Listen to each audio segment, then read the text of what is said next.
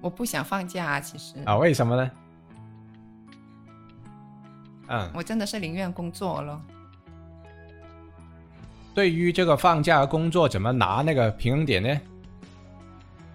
我以前打工的时候，我也是很期待有这一种工作方式的嘛。那个点是刚刚好，对，就是还没有到厌倦的那个点。嗯，到了那个点的话，哎，明天就休息了，这样子可以把所谓的黄金周给分散了。哦，对，就把一些集中的假期就把它拆散了。对你起码让大家有精力去准备这个工作哈，去准备这个工作。但是站在老板的角度来说，不会让你这样子的吗？欢迎收听广州夫妻讲东西，我是肖峰。你好，我是思琪语文。哎，老婆，这个国庆长假刚刚放完，好像还没放够的感觉啊，不知道你有没有同样的感觉了？我不想放假啊，其实啊，为什么呢？因为要照顾两个小魔怪。哦，对哦，就是放假的时候，反而我们是最忙的。对啊，就是上次节目也说过嘛。嗯，我真的是宁愿工作了。嗯，那么如果说放假跟工作能够有一个平衡点，可能就是更好了。那么。对于这个放假工作怎么拿那个平衡点呢？现在我们固有的一个工作和休息的状态就是上五天班，然后就双休日啊，这个已经是很久以来的一个常态了哈。嗯，会不会有一些更新的想法？就比如说，能不能上两天班就休一天，这样可能会不会让这个等待期没有那么长久呢？就是无论是对工作来说，对休息来说，其实都不算特别的长。你觉得这样选择会不会更好一些？我有有些亲戚在外国嘛，他们也会说在外国很流行这种工作的方式。哦，那我以前打工的时候，我也是很期待有这一种工作方式的嘛。但是无奈就是各行各业基本上都不会用这种方式。对啊，因为那里国家规定的嘛。对，所以就是说，哎，也不是说，虽然说国家是这样规定了，但是某些行业它还是能做到。哎，我。可能就是要轮班嘛，那有的轮班就是他真的是上两天班，就是休一天，但是这种是很少工种是可以做得到的。嗯，对啊，那作为普通呃平常的话，那些工种的话都是上五天休两天嘛。嗯，大家都长久以来都已经习惯了嘛。嗯，但是我意思就是说啊，如果有一种更理想的作息的生活的话，会不会说？上两天班，然后休一天，这样也是一个挺好的选择呢。然后会不会也更多人会喜欢这种的方式呢？我个人来说是挺喜欢的，其实。对，一种感觉就是啦，假如你上两天班，然后再休一天啊，你又觉得离这个假期没有那么长了。嗯。啊，那然后你工作的时间又不会说特别长，又不会太累了。有的人因为对工作可能多多少少做的长时间都会有厌恶的感觉嘛，嗯，那如果找一个折中的一个地方，就是能够做两天休一天，可能还是一个挺理想的一个选择来的。对啊，我就觉得做两天的话，其实是那个点是刚刚好，对，就是还没有到厌倦的那个点，嗯，到了那个点的话，哎，明天就休息了，这样子。对，没错，我就有这种感觉嘛。啊，反正你看到有的现在提倡说什么，就是做四天，然后就休息呢。那然后所谓的四天工作制啊，就以后有可能会提倡这种的工作方式哈。那我觉得这种反而都不够这个做两天休一天这么理想。对啊，我其实觉得这个挺好的。有一个原因就是可以把所谓的黄金周给分散了。哦，对，就把一些集中的假期就把它拆散了。当然，国家有国家的考虑啦。我们觉得只是我们自己的看法了哈。就是对于普罗大众来说，就是能够休息的时间跟工作的时间能够大家都不会互相排斥，那这样可能会更好。就啊，休息的太多，可能有人说，哎，那我就赚不到钱了哦。嗯。但是工作太多，那现在大环境也不一定说特别容易赚钱。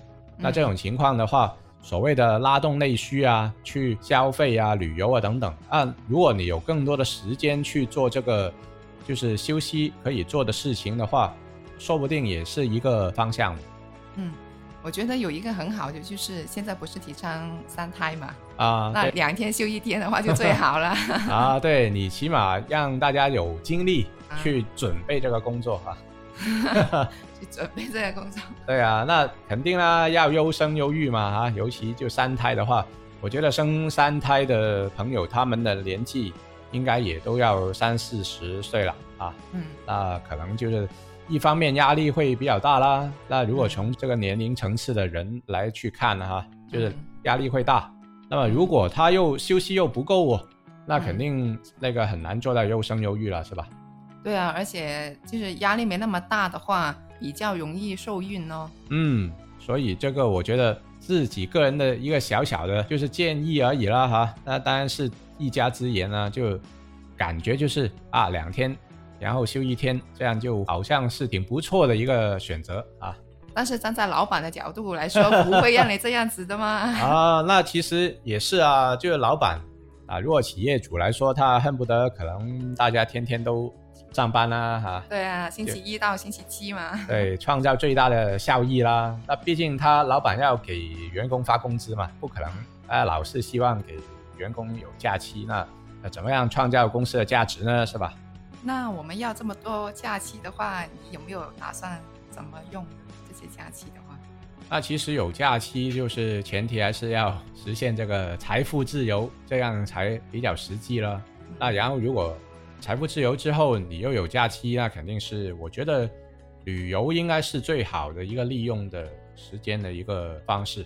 嗯啊我觉得应该是带上小朋友一起去开开眼界吧。没错，就是当然自己也要有一定的时间去看这个世界啦。那另一方面，如果小孩他的时间也自由的话，当然最好了。但是我们提出就是呃，工作两天休一天，这个基本上孩子不会同步嘛嗯，啊。那可能我们的话做一个短途游 就没问题啦。但是小孩子还是要该上课的还是要上课了。那如果小孩子也是上两天课，然后放一天，那就匹配得了，那就最好了，是嗯，那就可能真正是减负了。对呀、这真正的减负，除了就是作业减轻之外，我觉得这个时间上可能也不要说太紧吧，啊嗯，这样才是一个身心都得到一个减负了。嗯，那我觉得其实这些时间也可以发展一下自己的兴趣爱好吧。嗯，对啊，除了旅游，当然有很多兴趣爱好都可以做啦，只要这个时间可以就是真的用得上哈、嗯，我最近看一个呃视频，就是梁冬啊采访蔡澜啊，蔡澜已经是很高龄了嘛，嗯梁冬就问他，哎，为什么你现在七十多岁还要创业呢？嗯他不是开了一个店嘛，就是卖一些蛋卷，我们也买过来吃的呀。蔡澜的妈妈在他小时候的时候就跟蔡澜说，在一个人他的财务是稳定的情况下，就应该去发展一下他的兴趣爱好，嗯例嗯如说去画画啦、读书啦、写字啦，这诸如此类的，就是应该要发展一下其他的一些兴趣爱好。然后，如果以后的世界变化得让他现在的这个主业他没有的话，他就可以转嗯行去做其他的东西。嗯就是他以前的那个可能写作不行的话，那他可以去画画呀，是吧？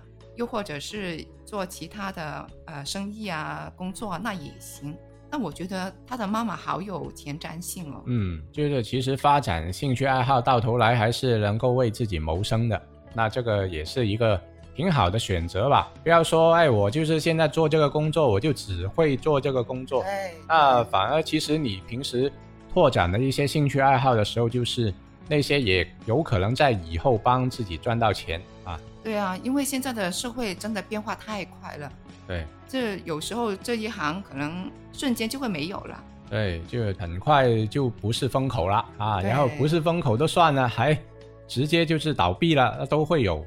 嗯，就像现在恒大所面临的情况都是这样了嗯啊，就是几年前还是一个大家耳熟能详的一个房企啊，然后就是现在可能就要面临很多的债务的问题了啊。那反正类似的一个情况都在这个世界上每天都会有发生啊。嗯那怎么样就是立于一个不败之地呢？那我觉得小就到个人的话，还是要不断自我增值了啊。就是不要等到要真的要转型的那一刻，困难的那个时刻才去考虑我在做什么，嗯，是吧？又或者说可以做一些更有价值的东西吧，就比如说你的兴趣爱好也要有价值啊，嗯那不要说做一些很无聊的，可能只是打发时间的一些爱好，嗯，那这样可能就是对日后也没什么帮助，对你现在也帮助也不大，那这样就比较浪费时间了。